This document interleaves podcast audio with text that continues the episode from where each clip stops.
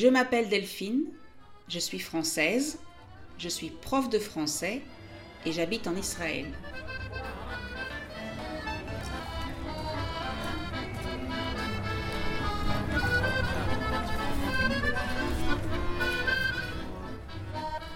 Je veux vous aider à parler mieux en français. Mais pour parler mieux, il faut aussi écouter et comprendre. Donc, bienvenue sur le podcast French to Go, un podcast tout en français où je parle de ma vie au quotidien.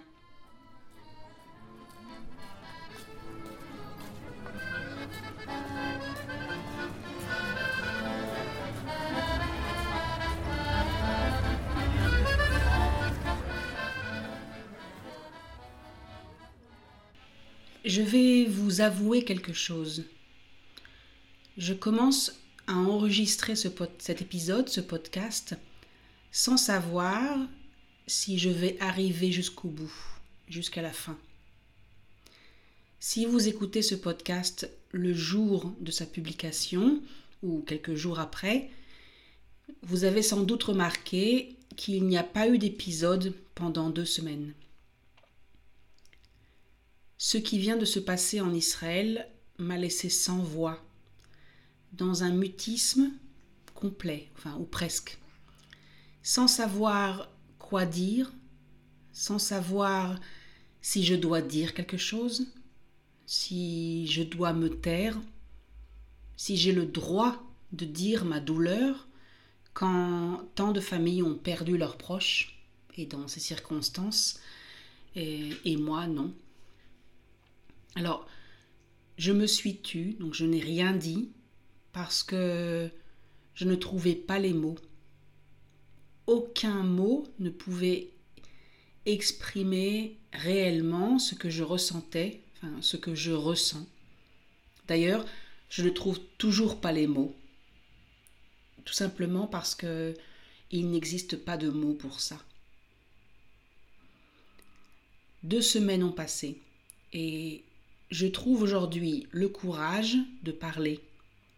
Mais j'ai vu tellement d'images horribles, j'ai entendu tellement de témoignages effroyables. Alors un, témoignage, c'est quand quelqu'un raconte ce qui lui est arrivé, son, histoire.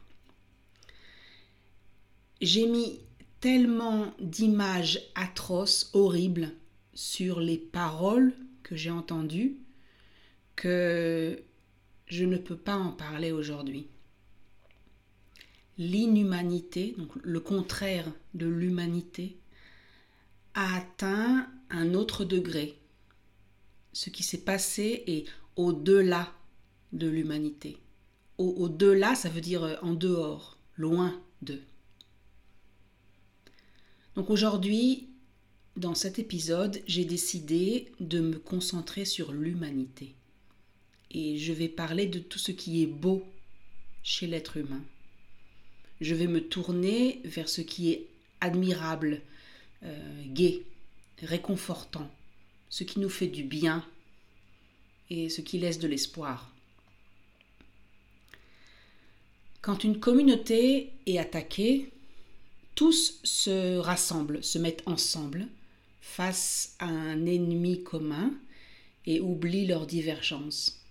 Les divergences, c'est ce qui les sépare, leurs leur différences d'opinion, par exemple. Et depuis 15 jours, on assiste ici à un extraordinaire élan de solidarité.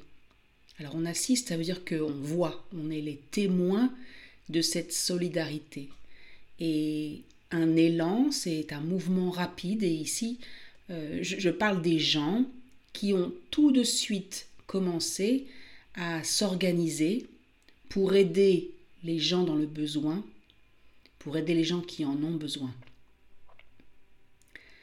Certaines personnes ont rejoint des cuisines improvisées, donc des endroits où ils ont rassemblé tout ce que les gens leur apportent euh, pour faire des sandwichs et des repas pour euh, les soldats, les policiers, les bénévoles sur le terrain. Euh, un bénévole, c'est une personne qui fait un travail sans recevoir de l'argent en retour. Euh, de petites entreprises ont fait des dons. Ils ont donné des petits pains, du houmous, des légumes, etc. etc. Euh, des gens ont participé, enfin, ils participent encore en fait, du matin au soir à la fabrication de sandwichs. Ils remplissent des cartons, mettent des cartons dans les coffres de voitures, vont dans le sud, dans le nord et partout où les gens en ont besoin. Sur les groupes Facebook, je voyais, et en fait je vois encore aujourd'hui, des messages de gens qui demandent où faire du bénévolat, où ils peuvent aider.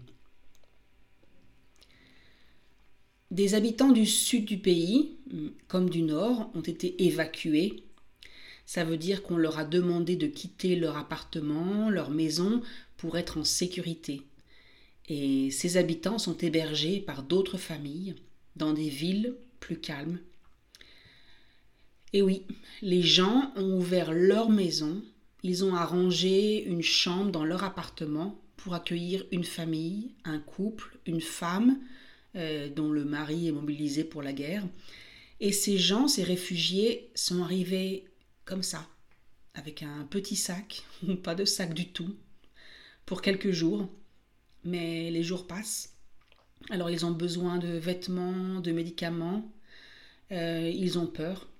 Ils sont sous le choc.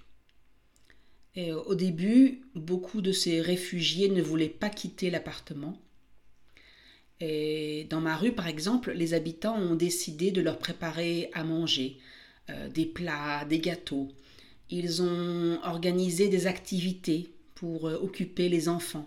Alors certains ont organisé par exemple une projection de film pour les enfants avec du pop-corn et tout et tout. D'autres ont invité les jeunes réfugiés à rejoindre leurs propres enfants pour euh, un match de foot, pour euh, une partie de cache-cache, pour jouer dans le parc juste à côté, ou pour dessiner, tout simplement. Je sais aussi que certains constructeurs ont ouvert des appartements nouvellement construits et donc ils ne sont pas encore habités. Euh, et donc ils ont ouvert ces appartements pour des familles venues du sud. Des appartements tout neufs. Et comme il n'y avait pas, il n'y avait pas de meubles, en fait, les habitants de ma région ont donné des matelas, des tables, des chaises, des, des appareils électroménagers euh, et de petites entreprises ont aussi fait des dons de meubles et d'objets.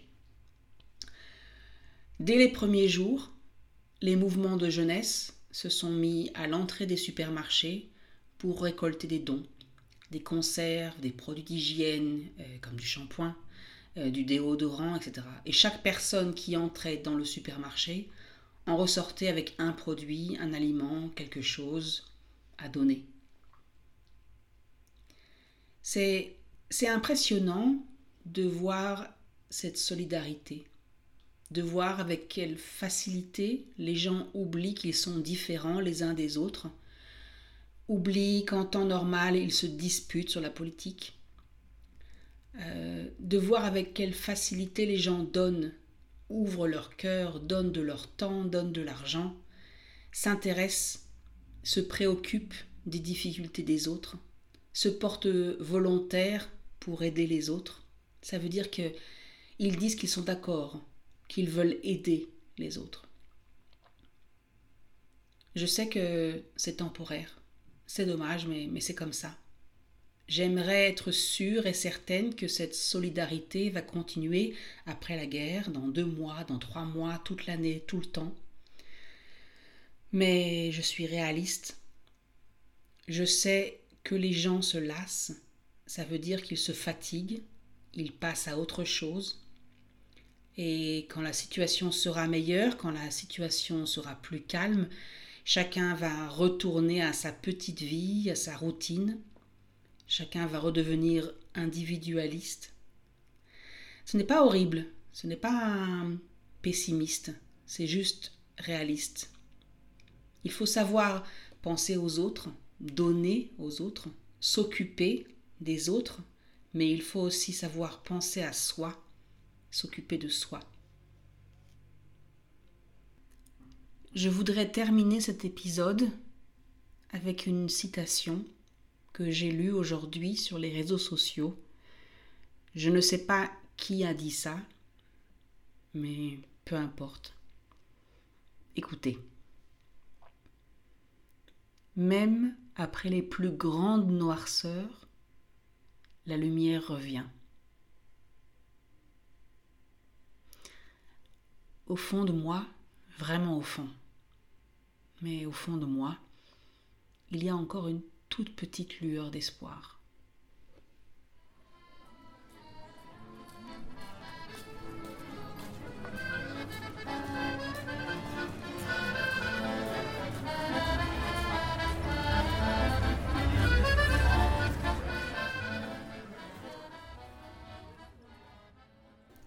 Et voilà, c'est fini pour aujourd'hui. Si vous voulez lire le texte, allez sur le site frenchcart.com. Si vous avez aimé l'épisode, abonnez-vous, cliquez sur like ou partagez.